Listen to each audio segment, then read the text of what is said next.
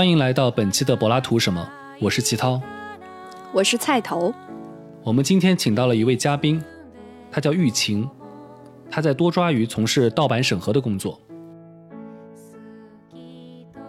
我和玉琴认识有七年了。玉琴在我的印象中是一个有着一头卷发、喜欢读书、有些天马行空、会想象外星来客的人。后来我听说他去了多抓鱼工作，有时候他会在公众号“我的小仓库”里分享一些他写的小诗、看过的电影。他有时候会署名叫做“匿名场工”。那玉琴工作的地点呢，是在位于天津市武清区的书籍仓库。他在多抓鱼成立之初呢，便加入了这家公司，从最初的书籍审核员做到了如今的盗版书审核大师。这是一种什么样的职位呢？据玉琴说，书籍一般会经过初审员的审核，疑似盗版的书呢，会接下来转交给高级审核员。连高级审核员也无法判断的书，最终会传到玉琴手里。玉琴就是那个最终可以判断一本书是盗版书的人。那我们非常好奇，做这样一份工作是什么样的体验？今天呢，我们也请玉琴来到我们的播客，和听众朋友们分享她的故事。玉琴和大家打个招呼吧。大家好，我是玉琴。嗯，盗版书在百度百科里它是这样定义的：盗版书及翻版书是指未经原作者或原出版商出版的未经授权的书。然后，盗版书一般封面色彩鲜艳，字迹浑浊，封面用纸较薄，胶印的胶水外溢。盗版书可以通过多种方式判断。所以我们想问一下玉琴，现在的盗版书是这样的吗？有没有你遇到过的非常难以辨别的盗版书？盗版书它的种类是特别多的，呃，就是它有各种各样的，有的是很容易看出来它印刷比较糊，有有的可能就是印刷的也比较好，比较高仿，需要你对对这本书的正版足够了解，你才能知道它为什么是盗版，它怎么去判定这本书是盗版。我们多大鱼鉴定正盗版呢，一一般是通过三个维度。第一个是它的印刷这个维度，它印刷怎么样；第二个维度是它的装帧，这个书的装帧怎么样；然后第三个维度是它跟系统的交互，这三个维度来进行综合去鉴定的。那第三个维度和系统交互，它是一个什么意思？比如说你一本书，你一本书，我因为我们是在电脑上扫码这本书来进行审核，如果这本实体书你扫出来是另外一本书。呃，那它可能就很有问题。比如说，你审核到一本书《三国演义》，然后你扫出来是呃考研政治，那这个书可能就很有问题。那是说明它的 ISBN 书号是错误的，是吗？对，它书号是印错的，它属于是错印的书。啊，它有点像我们买一些盗版的软件，然后它需要一些什么注册码，然后你从网上去找一些注册码，然后去注册。那么一个注册码，它其实管了好多软件。然后盗版书也是这样，它 ISBN 就是偷别人的 ISBN。然后装模作样的自己有一个标识，它就可以了。呃，对，它就是属于它没有在国家正规的图书数据库里注册，它是一个违规的书。嗯，那有没有你具体鉴别过的特别难鉴别的盗版书？可以跟我们讲一讲这个过程吗？这么难鉴别的书是很多的，是有很多的。我就是列了一个单子嘛，金庸的书，还有哈利波特、吉米的书也有很多盗版，一些很难鉴定。还有新经典，经典现在其实是比较容易鉴定了。其实还是有很多，包括那个一些老书，一些印刷差的老书，有一些可能是九十年代印刷的书，比如说《废都》，王小波的《黄金时代》，花城出版社出版的《黄金时代》，它还是比较难鉴定的，因为花城出版社本身印刷也不是很好。我听下来，大概可能有两个可能，就两个方向了。就第一个方向是说，盗版书它本身印的特别的好。和正版书都差不多了，所以鉴别正版和盗版不大容易。还有一个原因是正版书本身印的特别差，然后呢，盗版书呢也印的特别差，然后在比烂的层面上两个人特别像，所以去鉴别它也很困难。对，会不会有那种盗版书，呃，印的比正版书还要好的？呃，那个很少，那个基本上不太可能。这是一个呃一个必要条件，就是如果一本书是盗版的话，这本书在装帧和印刷上一定跟正版有明显的区别。对，它是一定会的，但是可能不是你那么容易能够发现。作为一个没有正版鉴定经验的人，你可能看不出来这个明显的区别。但是作为一个成熟的有正版鉴定经验的人，是能够看出来盗版书和正版书的明显的区别的。嗯，那像一般这种盗版书籍都什么年代的居多呀？因为我感觉现在好像盗版书越来越难买到了，反倒是小的时候读书的时候倒是经常可能会买到盗版书，因为我记得村上春树我就买到过盗版。我的感觉是，盗版书它还是在增加的过程中。盗版书应该是在九十年代初大量的出现，盗版书是比较少的，在八十年代，在九十年代初它出现，然后一直到现在。它的它的整个趋势还是在增加的一个趋势。这个趋势你是说它的数量在增加，就盗版书印刷的对数量？哎，这还是蛮有意思的。这个还挺没想到的。一般来讲，实体书感觉它在萎缩，这个行业和市场都在萎缩，但是另外它盗版书在不断增强。而且现在买书平台也比较规范嘛，就我们会通过各种线上平台，对他们一般都不会进盗版图书。嗯。所以你能告诉我们在哪儿买盗版书吗？盗版书在哪里流流通？买盗版书，我的发现，我的发现是网上网上购买的盗版书有很多，就是淘宝上肯定有很多盗版书，包括拼多多上，比如说淘宝上它定价可能两三百的书，淘宝上就只卖二三十块钱，或者说四五十块钱，就打一折两折的那种书，有可能是盗版。然后另外一个就是拼多多上也有很多盗版书，这个大家也都知道。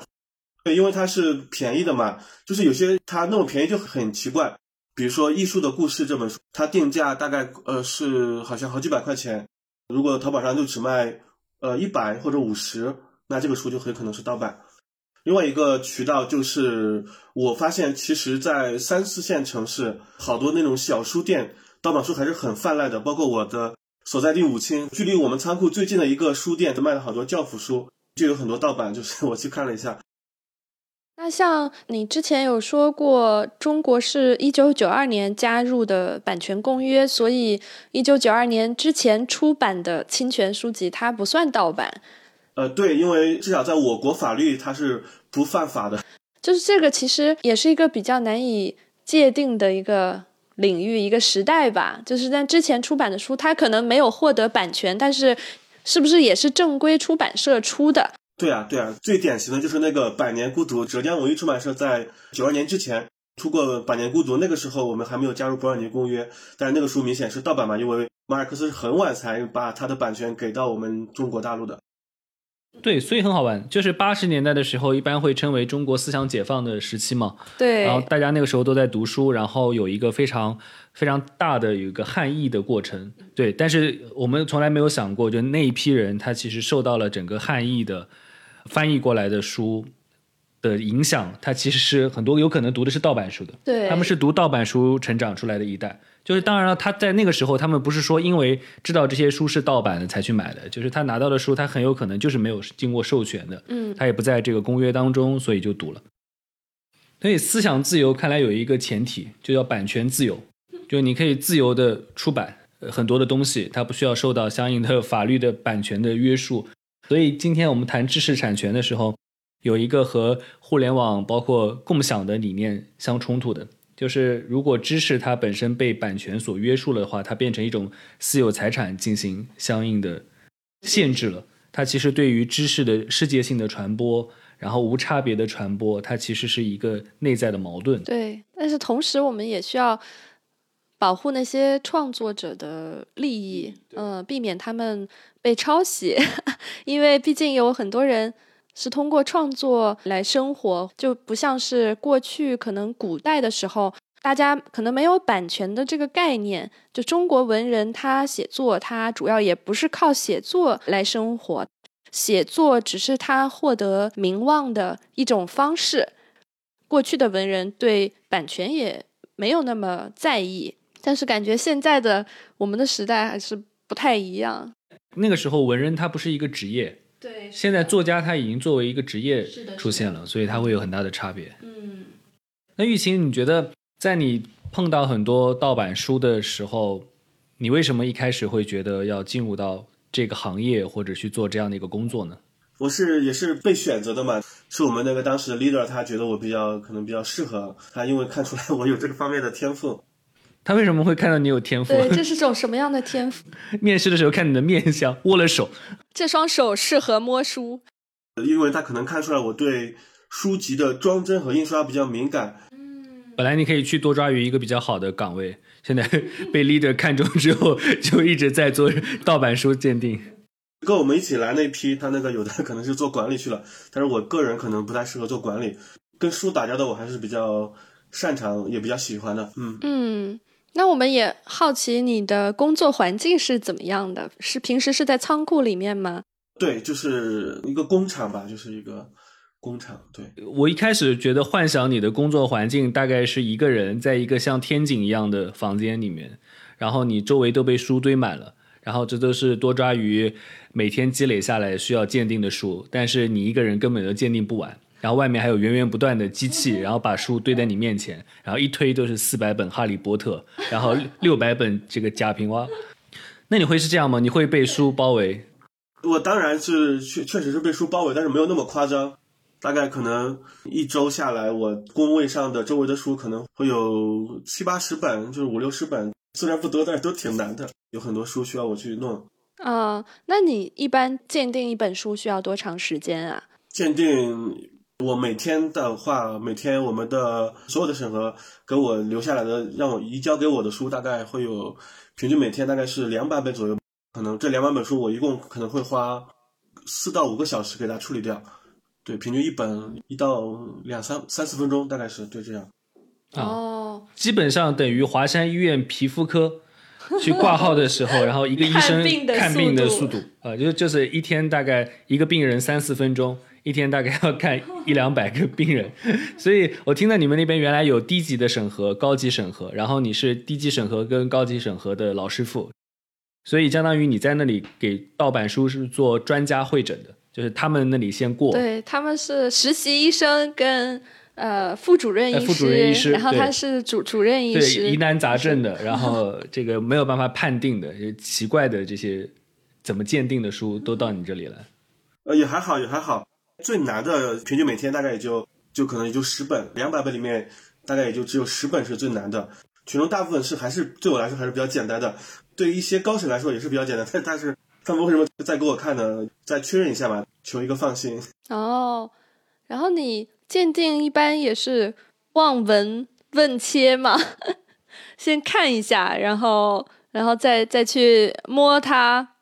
主要是主要是看和摸，对，主要是看和摸。对，我觉得他说，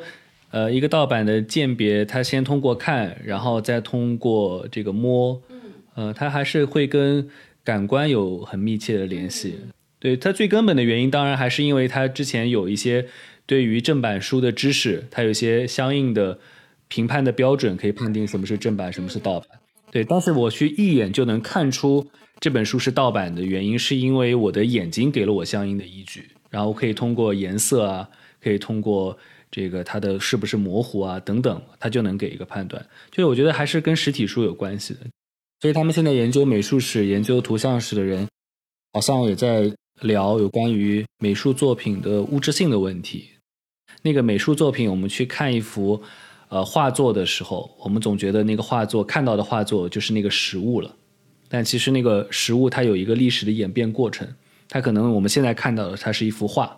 但是呢，它最初的时候它可能未必像我们眼前一样的是一个被装裱起来的画，对，可能是在墙上，对可能是个湿壁画。对，它可能是在建筑上的，然后或者是在一些木板上的，你要把它去去摘下来的。然后在这过程当中，当然它也会有一个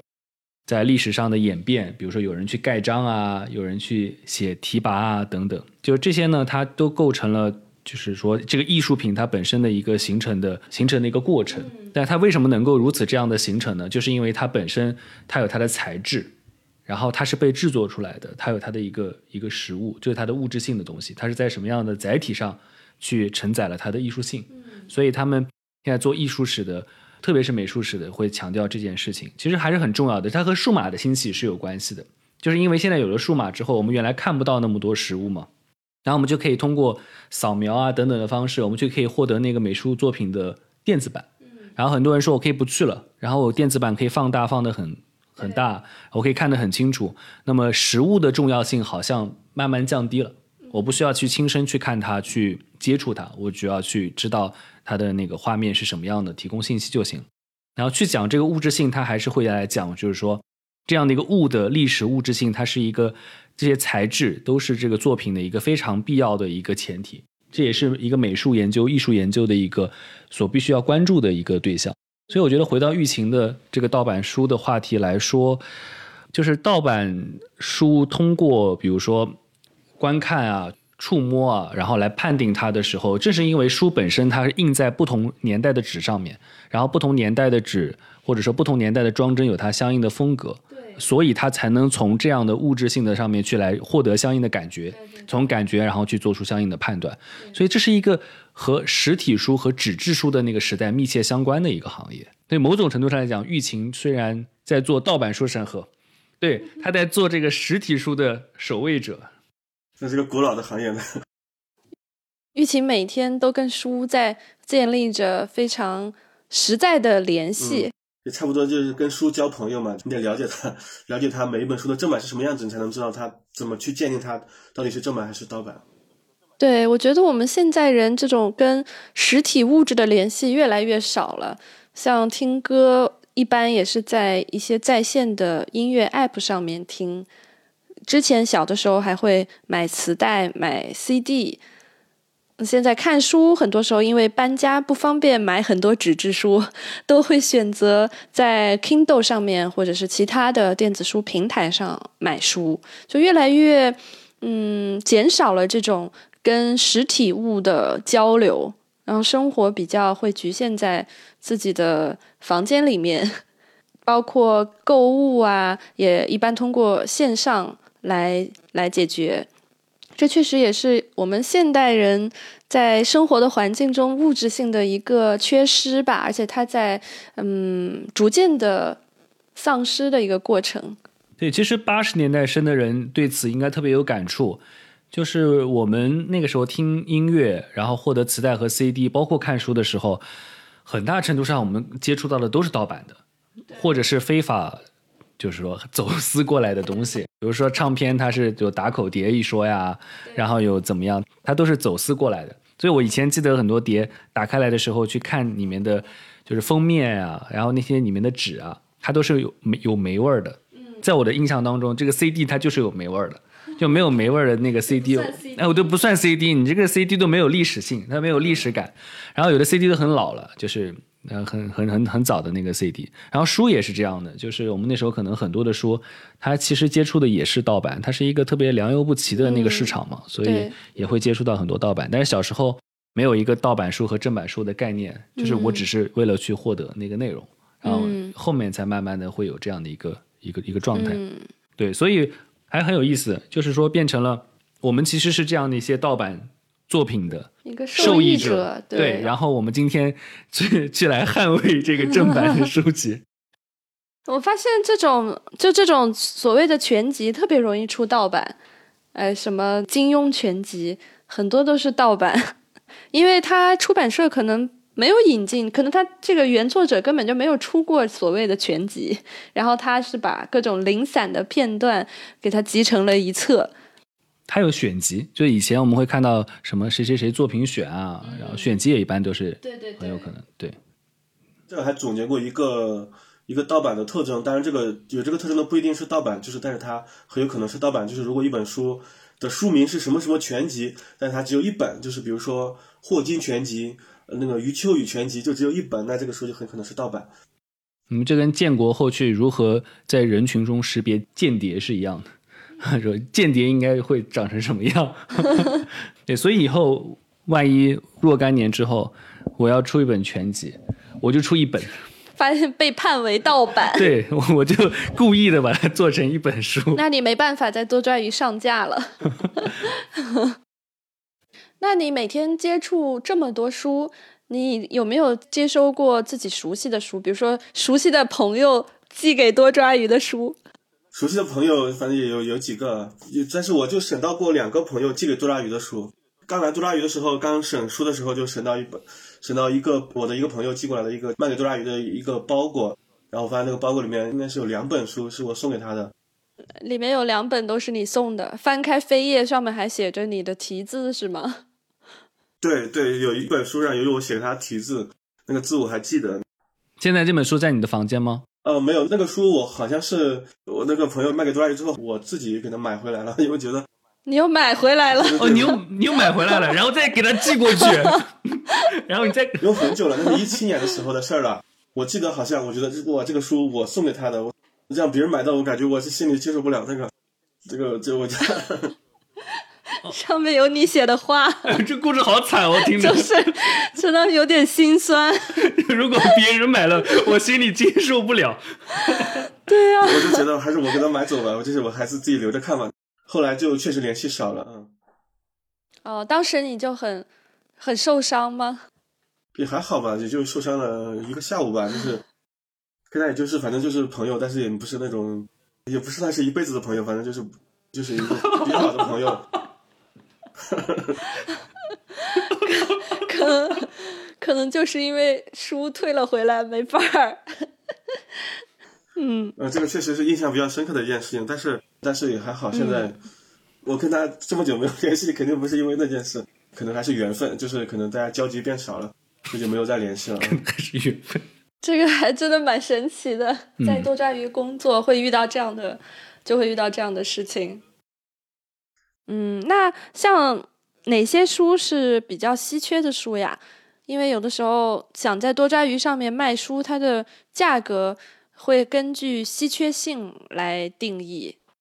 稀缺书其实是多抓鱼的用户来定义的嘛，就是我们稀缺书有一个具体的数据的定义，就比如说我们现在多抓鱼是有到货提醒嘛，一本书它的到货提醒大于某个数值，它就被定义为稀缺书，所以它是用户来定义什么是稀缺书的。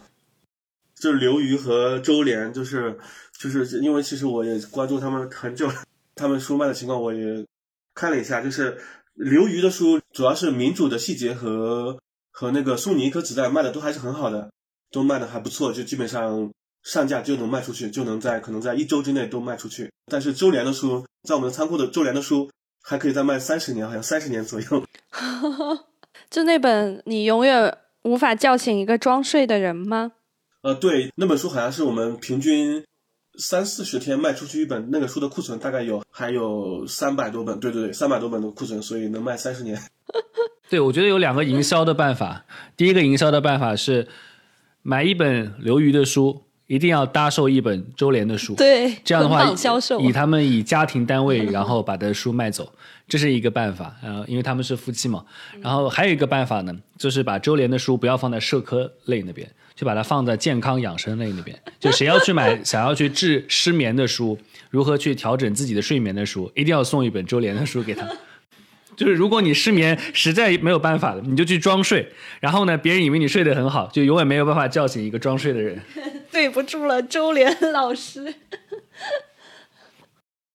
我一直很想聊金庸那套书，因为三连版的金庸全集